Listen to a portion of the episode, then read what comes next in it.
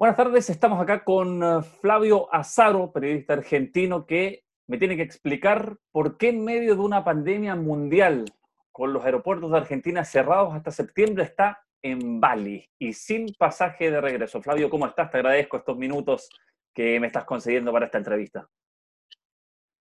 No, por favor, gracias a vos, saludos a, a todos los chilenos y a todos los que estén mirando la nota. ¿Por qué estoy en Bali? Bueno, voy a tratar de resumirlo para no hacerlo tan largo.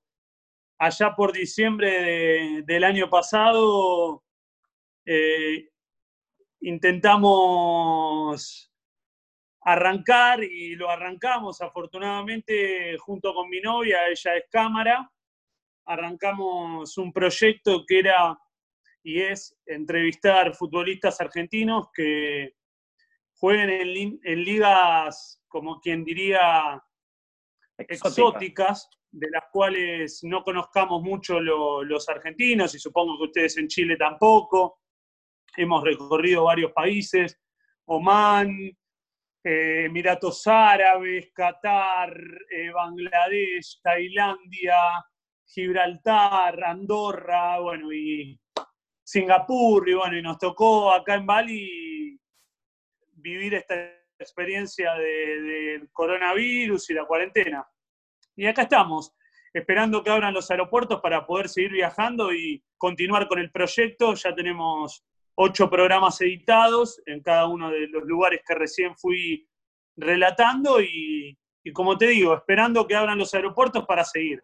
¿Nunca se barajó la posibilidad de regresar a Argentina con todo este tema? No, no, no, no, no. No, no, no. La verdad es que podríamos llamarnos afortunados, porque aquí en Bali, si bien hay cuarentena, no es una cuarentena que no te permita salir de tu casa, que no te permita caminar por las calles. Los restaurantes están abiertos hasta las 21 horas. Es decir, estamos bastante más cómodos que la gran mayoría de la población mundial. Así que en ningún momento se nos pasó por la cabeza regresar a la Argentina, por esto que recién te contaba y además porque la idea es culminar con el viaje y que esto no, nos impida eh, y no nos obstruya el, proyecto lindo que, venimos desarrollando. Buenísimo. Flavio, entrando un poco más en, materia, desde los pocos periodistas que, que he reconocido públicamente, eh, su gusto personal por, por un club. Siempre de Racing de chiquito, ¿por qué de Racing y no de Independiente, por ejemplo? y eso que es como que me preguntes por qué la quiero a mi mamá y por qué no la voy a querer a mi mamá, ¿viste? La verdad que cuando uno tiene que explicar por qué ama a un club o por qué es hincha de un club, naturalmente que debe remitirse a, la niñez. Mi papá es muy hincha de Racing, yo me crié en Avellaneda, desde que nací hasta hace poquito tiempo viví a 7, 8 cuadras de la cancha de Racing. Y, y, bueno, en este caso, la manera más fácil de poder describir el porqué de mi pasión es por una cuestión hereditaria. Mi papá es, es de Racing y yo salí de Racing, hice la escuela eh, inicial, el jardín en Racing, jugué al fútbol en Racing, fui a la colonia en Racing, hice todo en el club y, y ahí es donde nació mi, mi pasión por, por mi amado club. ¿Cuál es el, primer título que te, que te, toca vivir como hincha? El 2001. El campeonato del 2001, Racing hacía 35 años que no salía campeón y, cuando yo tenía 16 años logró dar la vuelta olímpica con aquel equipo que tenía a Mostaza Merlo de entrenador, a Campagnolo, a Loeshbor, a Gustavo Barros Esqueloto, Bastía, Chanchi Esteve, Milito, entre otros. Esa fue la primera vez. Tu ídolo Milito, supongo. Viste que la palabra ídolo o el rótulo de ídolo eh, no siempre va de la mano con un jugador que haya ganado algo en tu club. Yo creo que cuando vos ya sos más grande, los ídolos medio como que los vas tomando de otra manera. Milito en el 2001 no era de los jugadores más importantes, de hecho terminó siendo suplente. Y ya en el 2014, cuando le tocó volver al club y salir campeón nuevamente, yo ya era más grande y la verdad que no te puedo decir que es mi ídolo.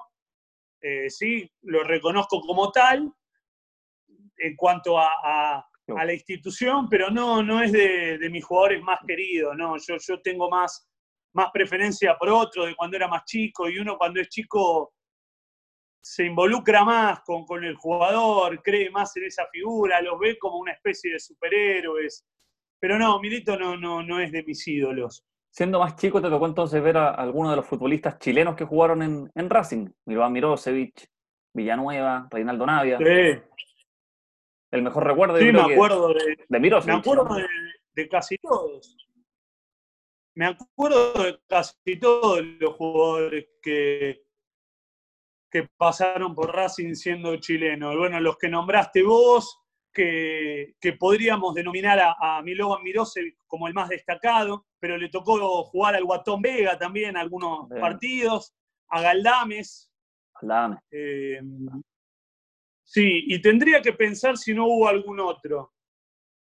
Tendría eh, Levingston, pero ese ya es uno, uno, más bien viejo, el sapo Levingston, si no me equivoco. Livingston, justamente, sí. Livingston. Eh, y, tendría que ponerme a pensar más para atrás, pero, pero creo, creo que hubo algún que otro chileno más que ahora, que ahora se me está perdiendo. Tendría que ponerme a pensar. Claro. Flavio, em, ya son cerca de cinco o seis meses de viaje para un hincha, hincha de club de toda la vida. Qué difícil es estar, estar lejos. ¿Cómo lo haces? ¿Te, das el tiempo para, para seguir quizás algún partido en directo? ¿Te conformas con el resumen? ¿Cómo, cómo se hace? Porque también te tocó si uno revisa la campaña de Racing, perder este partido que van a ser bien recordados en el tiempo. Bueno, lógicamente Marcelo Díaz, no lo, no lo nombré al más importante, Amena. Ya vamos a estar hablando me de refería a, a, los del pasado. No, la verdad que, la verdad que fue, fue una mezcla de sensaciones lo que pasó ese día, porque no te puedo decir que lo viví plenamente. Uy, mientras acá se largó a llover, a diluviar. No sé si se estará escuchando la lluvia. Algo se escucha como bien de lejos. Bueno, espero que no, que no modifiquen nuestra charla. Igual acá suele llover un toquecito y después se va. Eh, voy, a, voy a, si querés, me traslado para, para otro lado, así podemos seguir hablando. Se escucha bien. Si vos me decís que no se escucha, ¿Se escucha bien? y si no seguimos. No, todo bien, todo bien.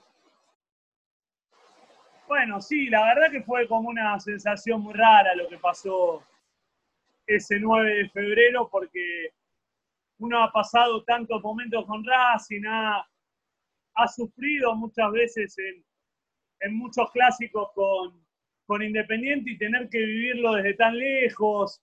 En ese momento estábamos en Bangkok, eran las 5 o 6 de la mañana cuando se estaba jugando el partido. Estábamos haciendo coach surfing, o sea, estábamos en la casa de alguien que no conocíamos, recién habíamos llegado. Partido lo, vi, lo viví, pero no, no pude gritar el gol como me hubiera gustado. Me acuerdo como si fuese hoy que mordía la almohada, que le pegaba a la cama, que saltaba que cerraba los ojos y me preguntaba si era real o no era real lo que estaba viviendo, pero naturalmente que uno lo vive distinto. Eh, si bien no he vivido muchos partidos porque eh, cayó el coronavirus y se suspendió todo, esos pocos partidos que, que vi, los viví distinto, ¿no? no lo ves igual, lo estás viendo con un celular, a veces juega a las 4 de la mañana y haces todo el esfuerzo para quedarte despierto. A veces enganchaste internet y justo cuando arranca el partido la perdés la internet. No es lo mismo que, estar allá, por supuesto. indefectiblemente uno la pasión no la va a perder, pero, pero no es lo mismo, no lo puedes eh, seguir de la misma manera. Claro, claro. Bueno, lo mencionaste, te iba a preguntar justamente por, por Marcelo Díaz, un jugador que, que, estaba en Europa, que tuvo un paso por México, que su primer semestre no, no, no, fue muy bueno en México, después agarró nuevamente el nivel que se le había visto y Racing sorprende cuando lo compra porque ya, eh, no es por desconocer su nivel, pero ya tenía una edad bastante avanzada, llega y se hace dueño de, del medio campo. ¿Cuál es eh, tu análisis de, de, lo que ha vivido Marcelo Díaz en Racing, más allá de, ese golazo histórico que, por el que siempre se le va a recordar?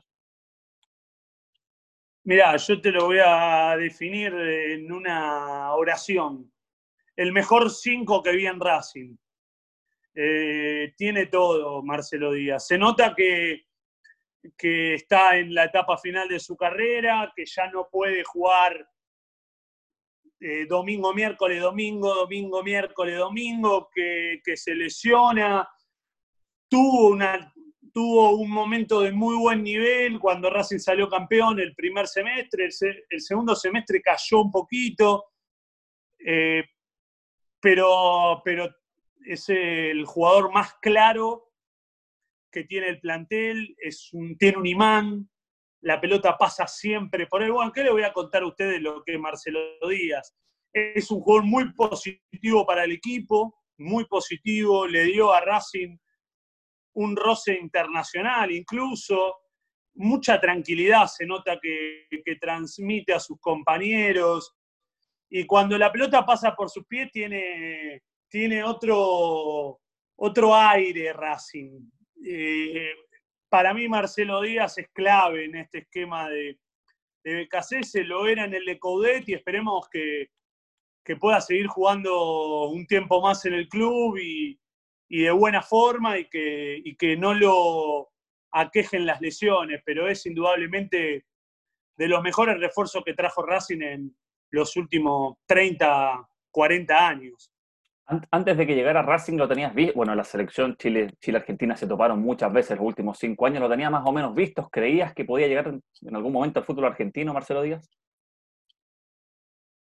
Yo te voy a confesar algo, eh, como admirador de, de la selección de, de, Chile en la época de Bielsa, en la época de San Paoli, eh, incluso en algunos, pero con menos nivel de, de la época de Pisi, que, ya ha llegado un poco el final de, de ese ciclo muy bueno de Chile.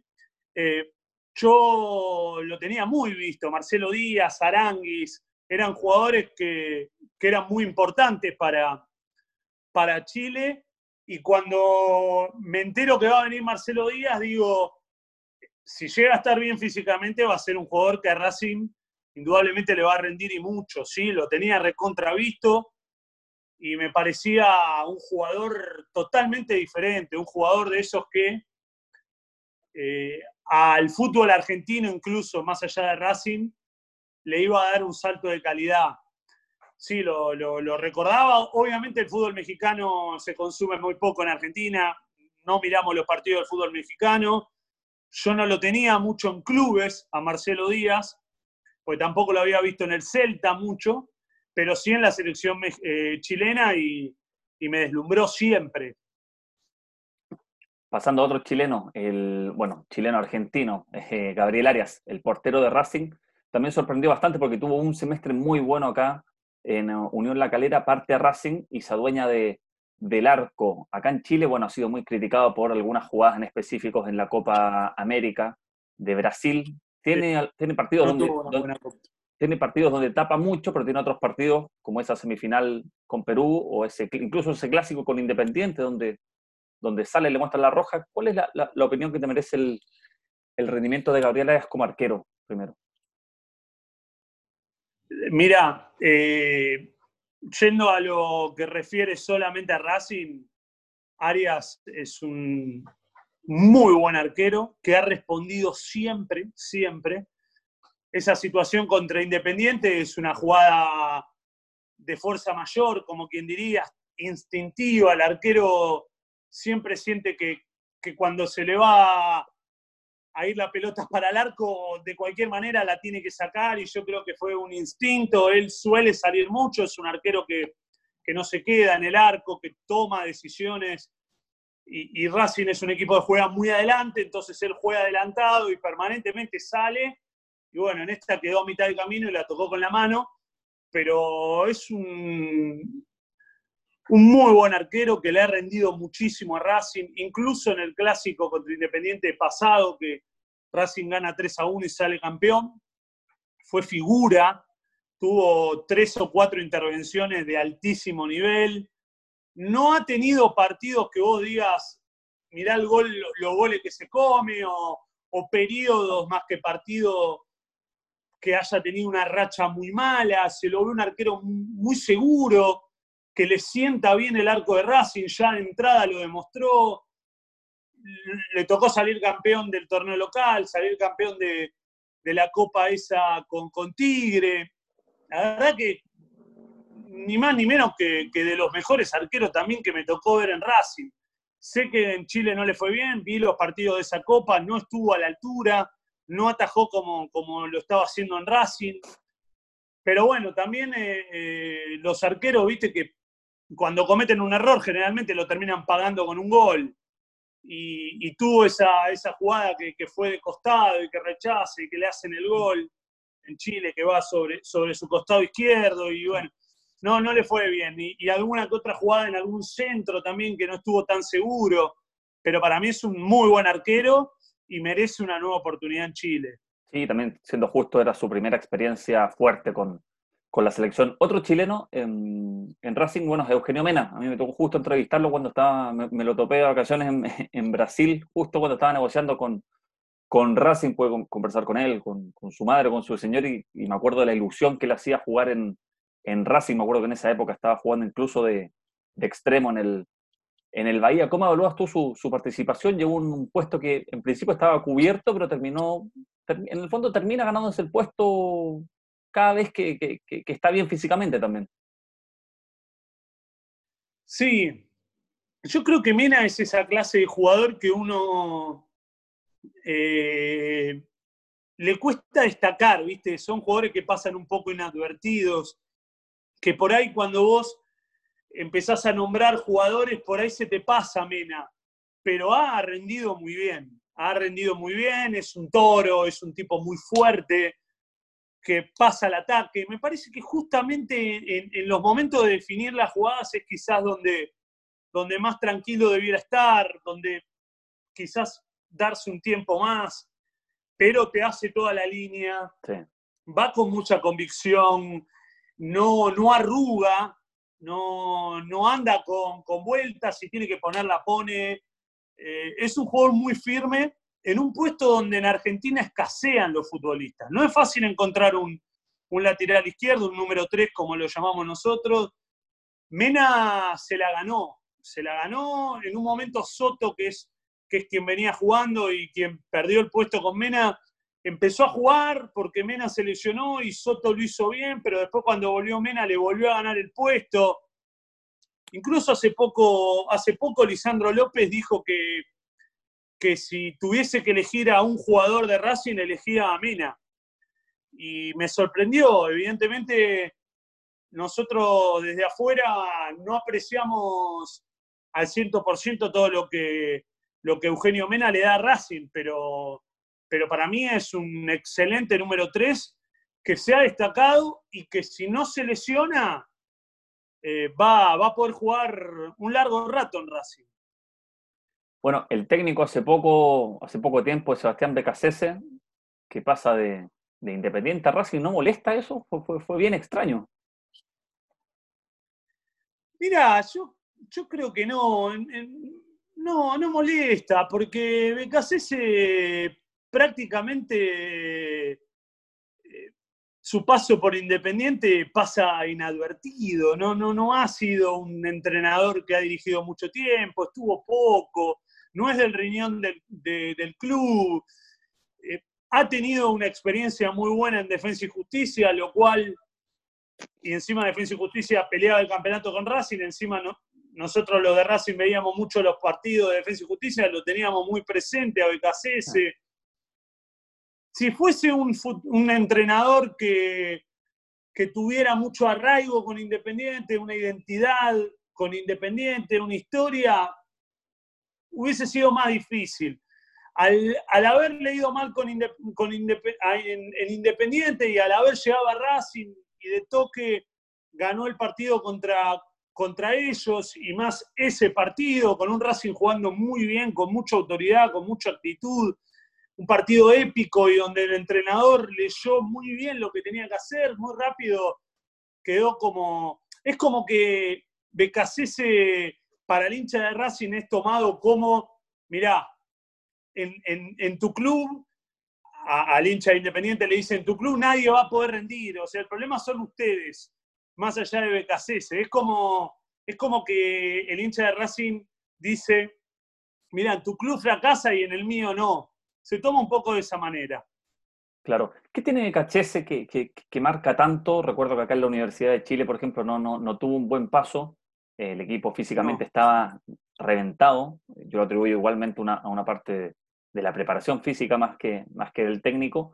Pero finalmente muchos jugadores que estuvieron en una de las peores campañas de la U terminan diciendo que los marca mucho eh, que Cachese haya sido su técnico pasa también con muchos jugadores en Argentina. Recuerdo a la Gata Fernández, me parece, que lo dijo hace poco. ¿Qué tiene de Cachese que, marca tanto?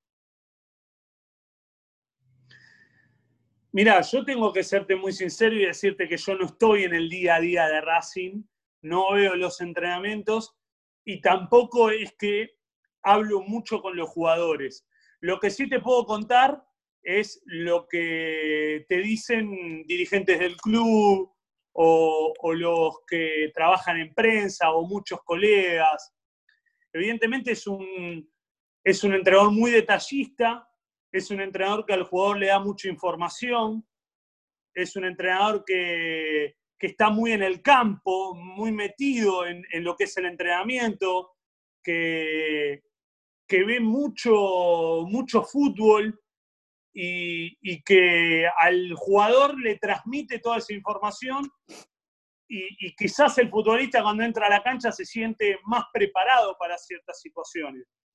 Después también es cierto que es muy enérgico, que, que, cambia mucho los sistemas, que a un jugador le da mucha polifuncionalidad, lo cual por ahí para un futbolista eso es nuevo, ¿viste? Por ahí el jugador está muy acostumbrado a jugar en una sola posición y se te hace cambiar mucho de posiciones, pasás a estar en un momento con una línea de tres, en un momento con una línea de cinco, en un momento con una línea de cuatro. Quizás el futbolista siente que, que empieza a jugar en otros puestos y que lo puede hacer. Pero no te puedo contestar eh, con, con un relato de un futbolista respecto a BKCS. Claro. Y bueno, Becachese es quien viene a reemplazar a, al Techo Coudet, que estuvo bastantes años, que consiguió cosas importantes, pero que no lo pudo plasmar a nivel internacional. ¿Cuál es la, explicación que le das a eso? Y la explicación es que se cruzó contra River. Viste, le tocó cruzarse con River, eh, Racing no pudo sacar una ventaja del partido de ida y en el partido de vuelta le quedó grande, River lo pasó por encima, el equipo jugó muy mal y, se quedó afuera de la Libertadores. No hay mucho más que decir que eso. Le tocó cruzarse con, un rival que tiene sobradas muestras de, actitud, de, de, supremacía futbolística con respecto a todos los demás quizás si no se hubiese cruzado con River, el destino de, del Racing de Coudet hubiese sido distinto, pero, pero creo yo que, que si, si hubiese tenido otro... También es cierto que ese equipo de Racing recién se estaba acomodando a los jugadores que habían venido, me acuerdo que ese día en el Monumental no pudieron jugar algunos de los futbolistas que habían llegado recién al club, no pudo jugar eh, Díaz, no pudo jugar Mena, Bow tenía muy poco tiempo en Racing. No fue, no llegó de la mejor manera a ese partido. y después cayó el rendimiento del equipo con Coudet, si bien no perdía, porque el equipo de Coudet perdió muy pocos partidos, el, último tiempo del Chacho en Racing no fue lo mejor de, su estadía y claramente se necesitaba un cambio. Y ese cambio llegó de la mano de BKCS y hasta que se terminó o se frenó la temporada por el coronavirus, el equipo estaba muy bien, mejor que con, con Coudet. Bueno, en esa época también le tocó lidiar bastante con, Ricardo Centurión, un diamante en bruto, pero que no ha sabido enreglar su, carrera. ¿Qué me puedes decir de, él? Y Centurión es un caso muy especial porque yo tengo debilidad por Centurión, a mí me encanta, me parece un futbolista que tiene unas condiciones bárbaras, que, te da una, una plusvalía porque tiene algo que, es muy difícil de encontrar en el fútbol argentino y en el fútbol moderno, te diría que es esa posibilidad de sacarse uno o dos hombres de encima, que si vos le lográs meter en la cabeza que él tiene que ir al uno contra uno en todas y tiene que intentar pasarlo, pasarlo, y vos pasalo, intentá, intentá, y si la perdés, la perdés, pero le cuesta, tiene, tiene problemas de, conducta, le gusta mucho salir de, noche, no es responsable y los entrenadores, hay algunos que lo terminan eh, sacando del plantel porque lo cubren hasta que pueden, porque él a los entrenamientos va, eh, se entrena bien, pero, pero llega un momento que, que no se puede tapar todo y, se cansan de, darle oportunidades. Sin embargo, yo soy de los que piensan que Centurión eh, es un futbolista para no desaprovechar en, un momento como el de hoy del fútbol argentino, donde no es fácil encontrar un, jugador de sus características. Eh, si tiene sus características y, es disciplinado, no estaría en el fútbol argentino, estaría jugando en Europa. Y, Centurión, si no está jugando en Europa, es solamente porque no tiene disciplina. Si no, no estaría en, en Vélez o en Racing o en Boca, estaría en otro equipo. Bueno, bueno, y uno que sí llegó a Europa, y hace dos años me acuerdo que estaba acá jugando en el Nacional por, por Copa Libertadores, es Lautaro Martínez, que se destacó mucho en, en Racing, figuraza del Inter, y que ahora, bueno, se lleva hablando varias semanas aprovechando que no hay fútbol, los rumores vuelvan, vuelan todas las semanas acerca de su inminente traspaso al, al Barcelona. Sí, la verdad que nosotros estamos, los de Racing, estamos esperando que se vaya al Barcelona a cualquier lado, porque a Racing le entraría mucho dinero. Racing se quedó con, con un porcentaje del pase del jugador y, y una plusvalía por una, por una futura venta. Lautaro Martínez es de los últimos tiempos el mejor jugador que sacó Argentina, no solo Racing. En poco tiempo en el Inter demostró que, estaba con, muchas condiciones y que le sobran, mejor dicho, condiciones para jugar en Europa y en un nivel muy alto, eh, incluso más alto que el Inter, que, no está en, en sus mejores años. Y, y estamos todos esperando que, lo vendan para que a Racing le entre plata. No sé bien qué es lo que va a pasar. Se suponía que, que el Barcelona estaba cerca de contratarlo, pero si te dijera que, que, algo de lo que puede llegar a pasar, te estaría mintiendo. No, no tengo mucha información al respecto, mucho menos estando, estando tan lejos y no, no siguiendo ahí el día a día de, de Racing, porque hasta incluso los que siguen el día a día de Racing no creo que tengan tanta información, porque eso va más por el lado de, Barcelona que de Racing. Racing está ahí a la espera de que se concrete para que le entren unos 9 millones de euros, que es, es un buen dinero en este momento. Claro. Bueno, y Lautaro Martínez que está llamado a hacer este, este recambio generacional en una selección que los últimos seis años eh, ha sufrido bastante con, la final de, Brasil 2014, las dos finales de Copa América. Em, la verdad es que como lo dijo el mismo Messi, no, no, se le da a la selección, que es, muy difícil que, que me lo logres explicar. No sé ni siquiera si tú, tú mismo lo logras entender, pero, pero ¿cuál es el análisis que haces con un equipo, que haces de un equipo que, llega a tantas finales, que, no puede y que es tan criticada? ¿Es, justo el análisis que se hace? ¿Es justa la crítica con Argentina? A ver, eh, yo creo que todas las finales hay que analizarla de manera diferente.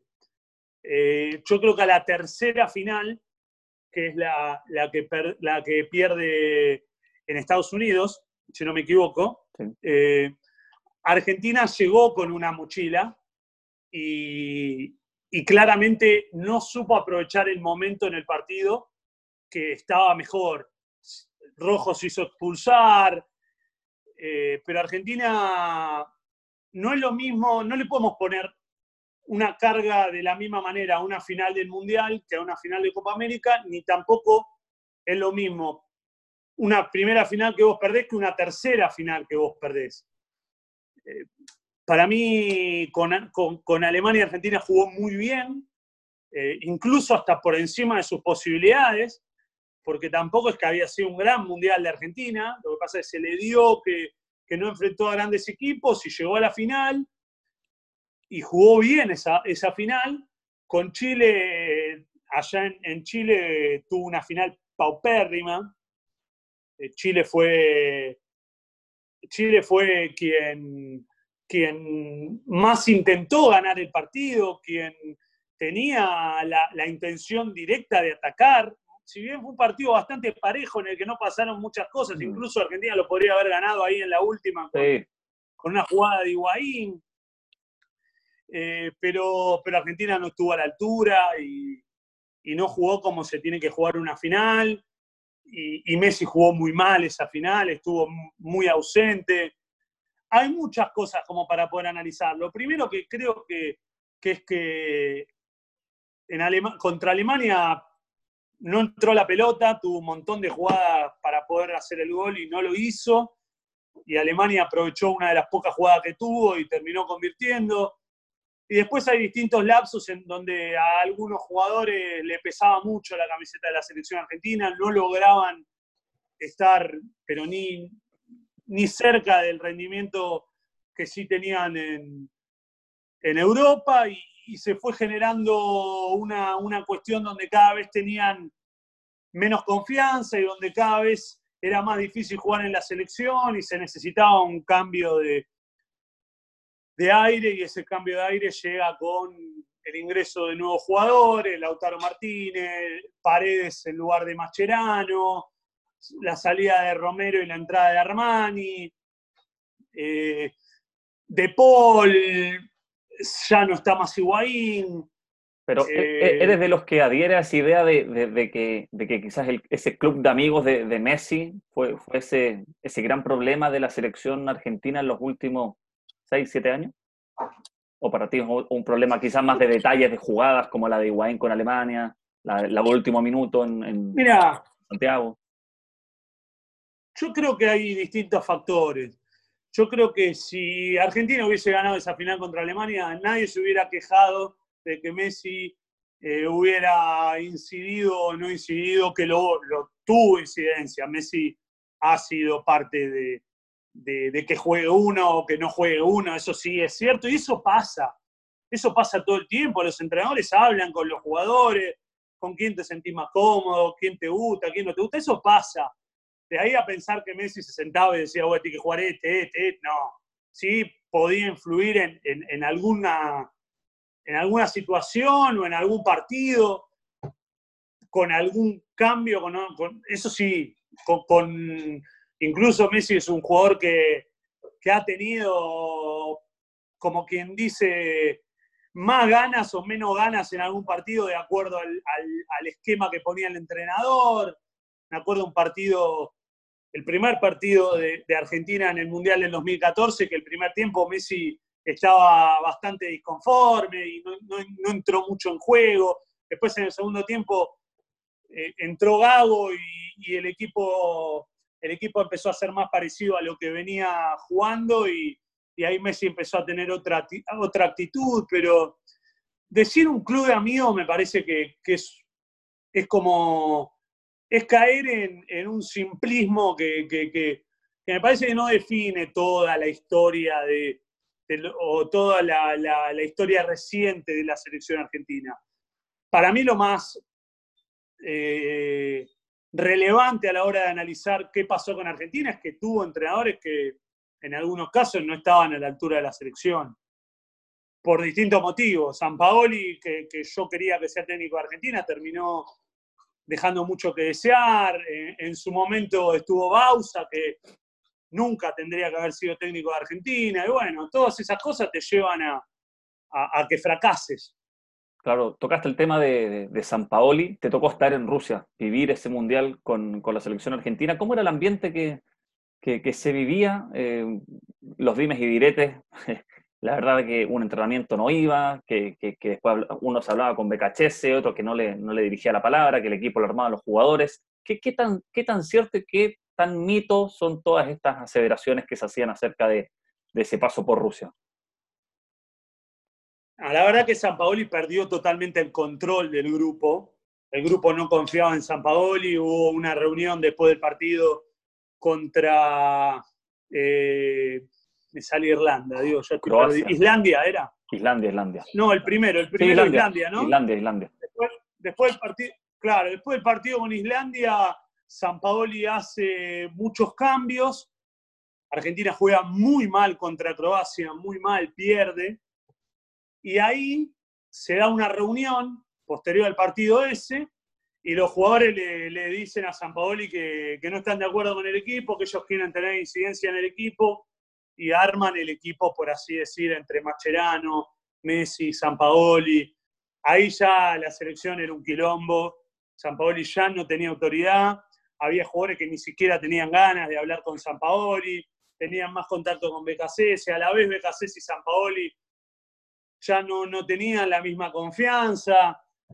Evidentemente San Paoli llegó con una idea y le hizo saber al periodismo esa idea de que iba a sacar a Macherano, de que Messi no iba a tener tantas licencias, de que el equipo lo iba a armar él y que no se iba a dejar llevar por delante y que no iba a caer en lo que cayeron los demás entrenadores y la verdad que después San Paoli no cumplió nada, no, no, no, se, traicionó a él mismo, eh, no, estuvo, no estuvo ni cerca de, demostrar lo que demostró en, la selección de Chile, en el fútbol chileno también.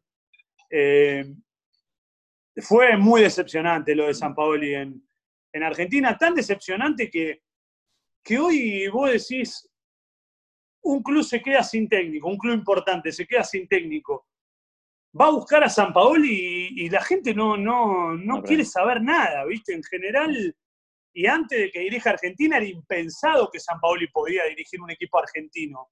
San Paoli estaba para, para grandes ligas, ¿viste? Estaba para irse de Sevilla a otro club. Y hoy, después de lo que pasó en el Mundial, yo creo que muchos clubes no lo irían a buscar a San Paoli. Claro. Hubo un quiebre con BKC. es muy llamativo hubo quiebre entre San Paolo y Becachés el 2018, ellos llevaban muchos años, más de 15 años trabajando juntos. ¿Hubo un quiebre ahí en Rusia? Yo creo que lo que pasó es que Becasese ya estaba. Recordemos que Becasese estaba dirigiendo solo, asume San Paoli y Becasese deja Defensa y Justicia, si no me equivoco, o no me acuerdo ahora bien en qué club estaba, creo que era en Defensa, y Justicia. En defensa, deja defensa y va a, trabajar nuevamente con San Paolo. Es decir, la carrera de Becasese como entrenador principal ya estaba arrancando, ya estaba en, un, en, en una circunstancia como para no retroceder. No hubiera vuelto a trabajar con San Paoli si San Paoli no tenía una oportunidad como esta. Agarrar a Argentina para, para ellos debería ser un sueño en el que se trabajó mucho, en el que se pensó mucho. Imagínate todos esos 15 años trabajando juntos, las veces que deben haber soñado con agarrar a Argentina, siendo argentinos, no siendo reconocidos en su tierra. Cuando uno sos reconocido en tu tierra, tener la posibilidad de jugar o dirigir en Argentina debe ser muy grosso. Entonces, cuando vuelve, cuando San Paolo agarra la selección, vuelven a trabajar juntos, pero ya no era la, misma, porque ya se sabía que eso tenía fecha de vencimiento. Y, y, bueno, todo eso debe haber generado mucho conflicto, también generó mucho conflicto la mala onda que había con los jugadores. Y, y había algunos jugadores que incluso tenían más ganas de hablar con BKC que con San Paoli.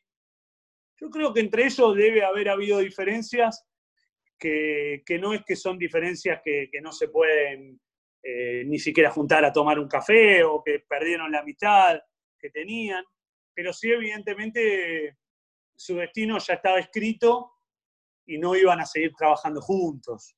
Flavio, te agradezco estos minutos, de verdad muy agradecido de que te hayas tomado este tiempito para hablar un poquito de, fútbol, de Racing, de lo que pasó con la selección argentina y también con varios tópicos que, que se relacionan, que se vinculan con, con la historia del fútbol chileno más reciente. No, por favor, para lo que necesites, acá, acá estamos. Para mí es un placer. Aparte, hace rato que no hablaba así tanto de fútbol. Eh, claro, con, cuestiones eh, precisas. Bueno, hablando netamente de lo que es fútbol, ¿viste?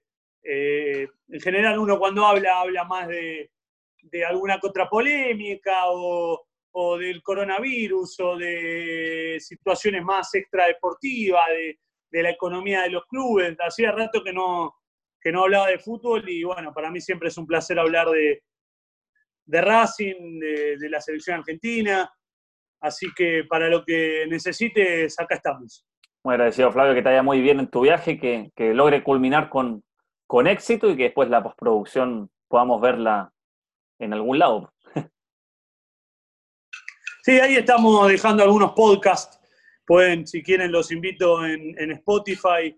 El verso de la objetividad, bueno, ponen mi nombre, Flavio Azaro, el verso de la objetividad y ya hay cuatro episodios, en breve voy a seguir subiendo, así que es, es un poquito lo que estoy haciendo como para despuntar el vicio, algunos podcasts en, Spotify. Así que los invito a, todos los chilenos. Te pregunto la última porque los fanáticos de TIC me la, me la van a hacer obligado lo de Pablo Carroza, ¿es así? ¿Es un loco de la vida o es más un personaje? Carroza, Carroza es un amigo. No, Pablo, Pablo es un tipo muy, muy transparente, es un tipo que, es auténtico. Lo que se ve en, en, la televisión y en la radio, lógicamente, y en el Twitter es es algo llevado a un extremo, como, quien dice, no es que siempre está discutiendo, no es que siempre está eh, queriendo ser agudo en su, en su crítica, pero sí es un tipo que durante toda su carrera le ha gustado meterse en el barro y se siente cómodo y, yo me río mucho y, también más allá de lo que me río, pienso que tiene mucha valentía, porque no muchos dicen ni hacen lo que, lo que él hace. Así que, estoy más cerca de decir que, que es, es él más que un personaje. Es así. Perfecto, Flavio. Un gustazo, que te vaya muy bien. De verdad, mucha suerte para lo que viene. Abrazo grande y espero que ahí la cosa haya mejorado en Chile, que cuando yo me vine para acá era un quilombazo Chile. No sé cómo estará ahora en cuanto a lo social. Bueno, me imagino que este coronavirus debe haber aplacado un poco, en parte, todo, todo el conflicto social que tenían, pero bueno, esperemos que, que, se repongan y que, y que puedan encontrar eh, un equilibrio y mayor justicia social, que es un poco lo que se reclamaba. Esperemos. Mucho éxito, Flavio. Saludos. Un abrazo. Chau, chau.